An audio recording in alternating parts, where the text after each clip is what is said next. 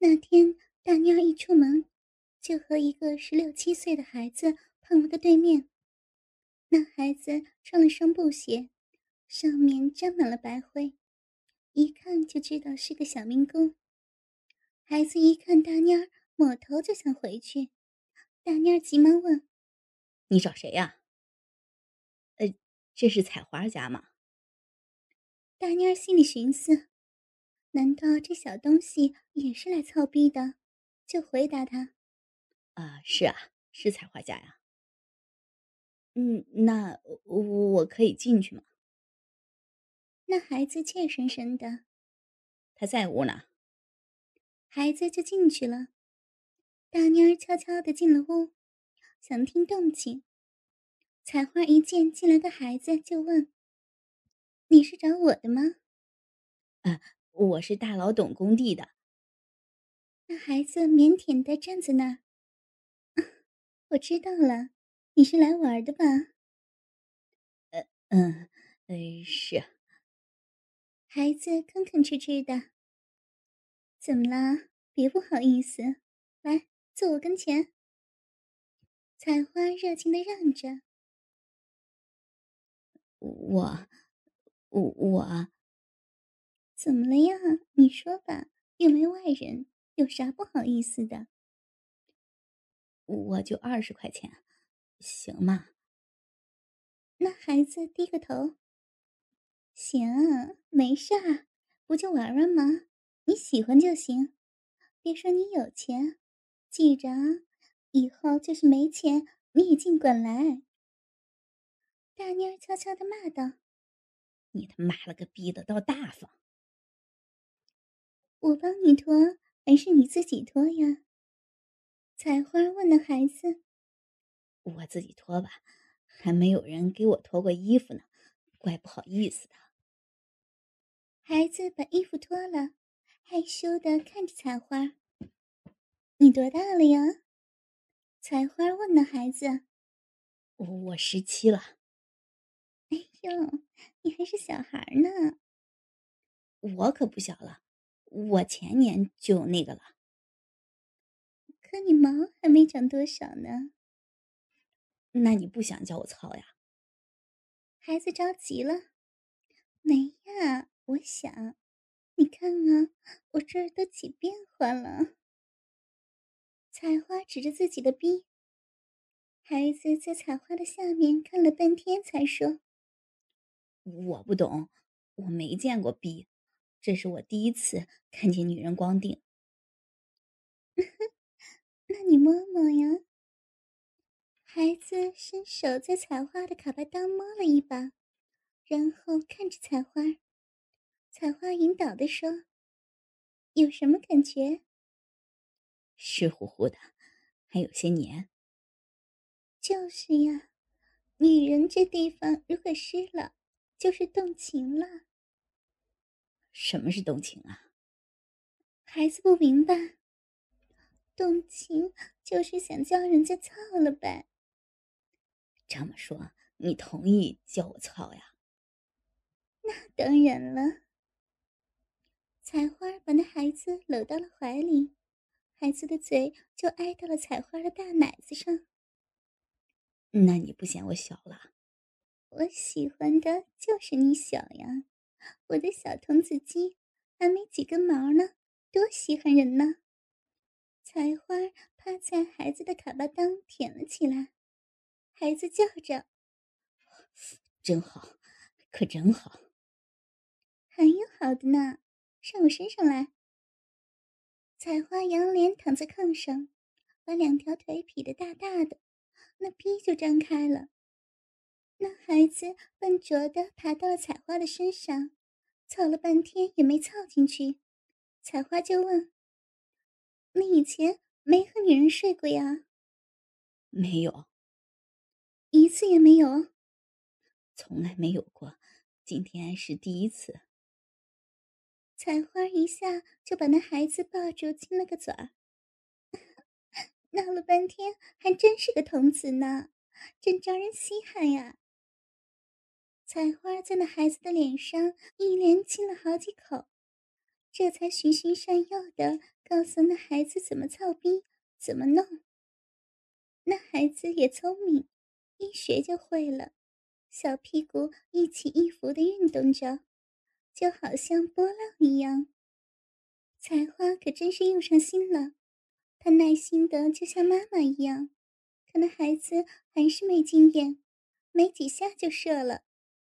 采花关心的问：“咋了？怎么这么快就射了？”我好像太紧张了。孩子羞愧的说：“没事儿，待一会儿再操就好了。在我这里和家里一样，你就把我这儿当成你家，好吗？别紧张。”你可真好，你长得就像我妈。好啊，你喜欢的话，我就认你当我的儿子。采花说着，亲了一下那孩子的嘴。没多大一会儿，那孩子就又硬了。采花兴高采烈的：“你看我说的吧，你别紧张。你看看，这么快就硬起来了。来，再来试试。这会儿啊，你可别着急，一下一下的来。如果你感到要射了，你就停一下，明白吗？”“我明白。”孩子响快的回答了一声，就爬上了采花的身体。那天晚上，孩子住在了大妮儿家。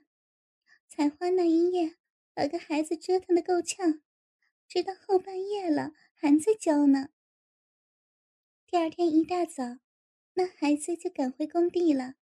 临走的时候，采花又悄悄的把钱塞给了他。他惊诧的问：“干嘛？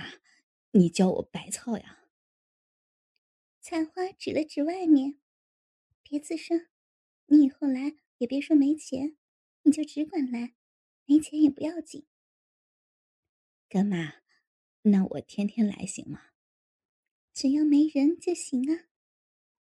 孩子一出门看见大蔫儿时，大方的叫了声舅舅。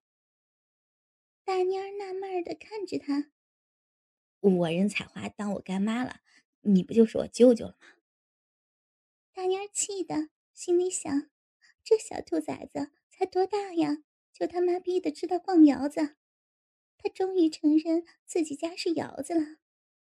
那孩子尝到了甜头，果然天天来了，而且是非常的准时，每天的下午三点半，准保到大妮儿家的门口。上秋的时候，人突然的少了，后来就没有了。大蔫儿和采花都很着急。就去问老牛头，老牛头说了句：“哎，我去看看吧。”就出去了。晚上老牛头回来时，他们才明白大楼完工了，民工们都回去了。老牛头知道这民工一走，来的客就少了，那采花肯定受不了了，就笑嘻嘻的说：“采花呀，我晚上。”去你家喝酒啊！采花的心里也着实的想老牛头了，就一口答应了。行啊，我给你好好的炒几个菜去。不用，一切我都准备，就是叫大妮儿买点酒就行了。大妮儿说：“你放心吧，我这就去买。你和采花先唠一会儿。”大妞说着就出去了。大妞一出去。老牛头就开始放肆了，他摸着采花的裤子问：“还穿那条粉衬裤呢？”采花把裤腰退下来点，露出了那粉红色的衬裤。你看啊，老牛头就把手伸了进去。呵呵，是不是逼都叫人家操大了？我摸摸。老牛头晚上住在了大妮儿家。采花给大妮儿买了一套西服，大妮儿美了个够呛。他们回家时，老牛头已等在了门外。呀，牛大爷，有事儿啊？可不，没事儿，我能来吗？啥事儿啊？这么急？我那儿来了个老板，有点钱，下午就要走了，要马上找个女的。我急得什么似的。你们干啥去了啊？才回来？老牛头有点生他们两口子的气，上街也不告诉我一声。大蔫就说：“那快请人家到我家去吧。”老牛头生气了，人家不干，说明白了要在我家后屋。大蔫看看采花，采花看看大蔫，最后还是采花说：“那就听人家的吧，要不人家不高兴走了咋办呢？”采花把手的东西交给大蔫就去了。那人是个五十多岁的小老头，个子很矮，还没有采花高，人也很瘦，像个小孩儿。见了采花，就像见了活菩萨一样，兴高采烈。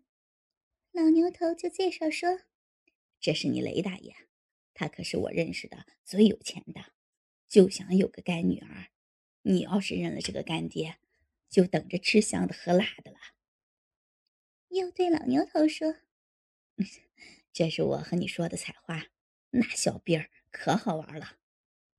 采花推了一下老牛头，牛大爷，看你说啥呢？老牛头嘿嘿的笑，哼，根本就是嘛。又冲老雷头说：“不信，一会儿你试一下就知道了。”老雷头就说：“好好，那我可不客气了。”采花和他上了炕。老头不慌不忙地脱着衣服，胸脯干干瘪瘪的，胳膊腿儿都细细的，可就是下面那东西大得出奇，和他的身体极不相称。采花见了大家伙，又听说是个有钱的主，自然高兴，就雷大爷、雷大爷的叫个没完，把老头哄的都不知道怎么好了。老牛头在一边说：“看你啊，采花，是不是不懂事儿了？怎么叫雷大爷呢？叫干爹呀！”采花就口口声声的叫起了：“干爹。”老牛头笑了：“这就对了，我就不耽误你们好事儿了，你们弄吧。”老牛头拉上了窗帘，转过身来说了句：“用啥吱声？”就出去了。老牛头在外屋喝酒，听见里面啪叽啪叽的声音，就受不了了，把手伸进裤裆里撸着。过了一会儿，听里面没声音了，就假装去打水。推开门，只见老头正倚在采花的身上。老头见老牛头进来，就嘿嘿一笑：“老哥，一起来啊！”老牛头是巴不得的，一听这话就顺杆爬上了炕。老牛头上去啃采花的奶子，那老头就操逼，两个人配合的很好。一会儿，老牛头又把鸡巴操进了采花的嘴里，两人交换位置，两个老头你上我下，你来我往，把采花弄了个半死。晚上的时候。老牛头对采花说：“晚上别回去了，你雷大爷明天才走，你陪他一宿。”行，那牛大爷，你回去给大娘说一声吧，要不他该来接我了。采花那天住在了老牛头家，后来他和老牛头说过一句话，那是一辈子都忘不了的。第二天的晚上，雷大爷走了。走的时候，采花、大蔫儿和老牛头都到火车站去送。老头除了给采花三百块，还给大蔫儿一块手表，给老牛头两瓶好酒。大妮儿乐得也跟着采花叫干爹。老头说好了，明年夏天还来，把大妮儿和采花乐得合不上嘴。邻居们看见大妮儿一家送走了个老头。都关心的问：“那是谁？”大妮儿很尴尬，张口结舌的说不出来。还是采花脑袋来得快，那是我娘家那头的亲戚，我叫他大爷。小的时候净哄我的。邻居就偷偷的撇了下嘴，人们背后偷偷的议论着，都说采花走了小华的路。采花和大蔫儿送走老雷头以后，就开始张罗着拉客。老牛头又成了不可缺少的媒介。这不说好了，今天晚上有个客人来，大妮儿老早的就把屋子拾掇好了。看着快天黑了，大妮儿准备出去迎迎。她一出门就看见了中学的同学，外号叫大骚包的邵大宝。呀，你怎么在这儿啊？邵大宝问。大妮儿的大脑嗡了一下。他知道，老牛头说的课肯定就是邵大宝了。呃，我串个门儿。大妮儿撒着谎。是这家。邵大宝问：“是啊。”你可别逗了，这不是老牛头的相好彩花家吗？你也是来玩的吧，老同学？你还骗我呢？大妮儿顺杆爬的说：“不好意思。”操，都啥年代了，谁不好这口啊？是男的都喜欢，有啥不好意思的？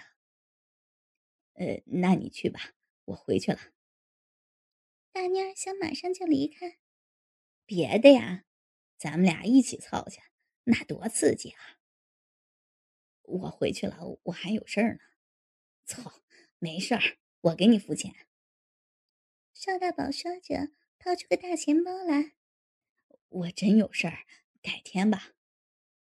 啊，如果你真有事儿，我就不强求了。那我进去了啊。邵大宝进了屋，大妮儿慌忙的跑开了。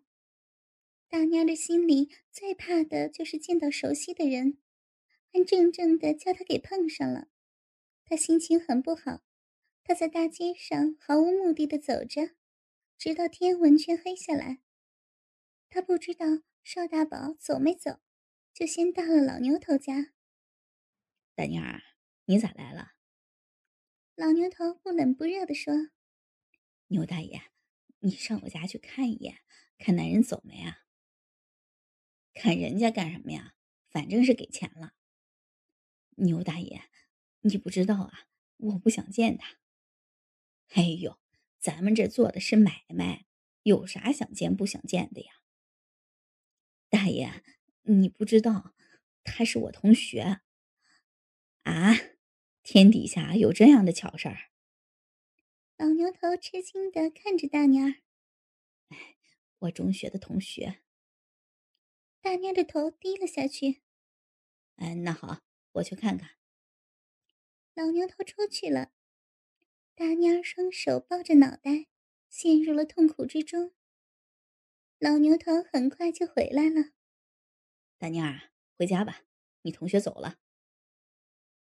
大妮儿迈着蹒跚的步子回到了家，采花正在洗下面呢。大妮儿也没和采花说话，就倒在了炕上。采花做好饭，大妮儿也没吃，就这样睡了。第二天没客人，晚上的时候，采花和大妮儿正在吃饭。邵大宝进来了，大妮儿目瞪口呆的看着邵大宝。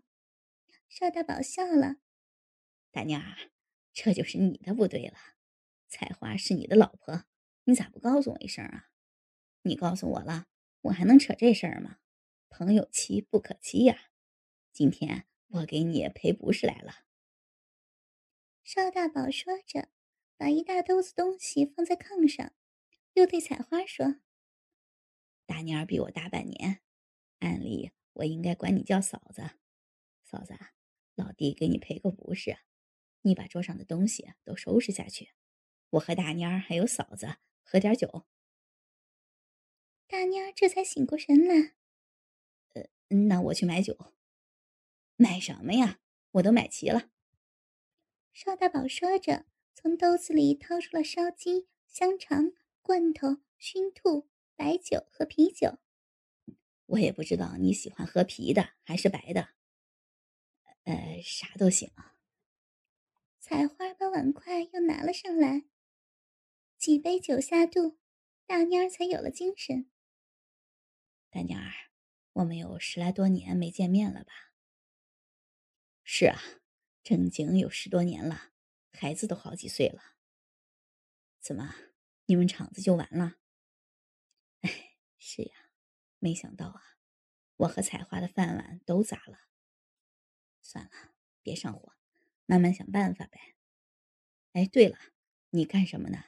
我听说你做买卖呢。邵大宝笑了，前几年倒腾了点木头，挣了点钱，后来木头放开了，也没啥挣头了，我就开了个酒店。后来效益不好，我就兑出去了。现在开了个金店，以后你和彩花嫂子买什么首饰啥的，上我那儿，我保证给你们进价。呀，行啊，我是没脸见同学们了，混的人不人鬼不鬼的。邵大宝见大妮儿心情不好，就安慰她：“算了，有啥了不起的？人怎么着不是活呀？啊，你以为我不错？”你知道我那个操心吗？啊，上次金子掉价，我赔了三十多万，差点没跳楼啊！采花也劝大蔫儿：“是啊，大宝有大宝的难处，他比你操心多了呀。”大蔫儿干了杯酒，好像一切都看开了。哎，有啥呀？今天有酒今天醉吧。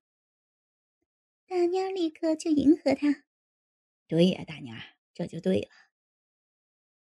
已经是夜里十二点了，大妞要邵大宝住下，邵大宝说什么也不干。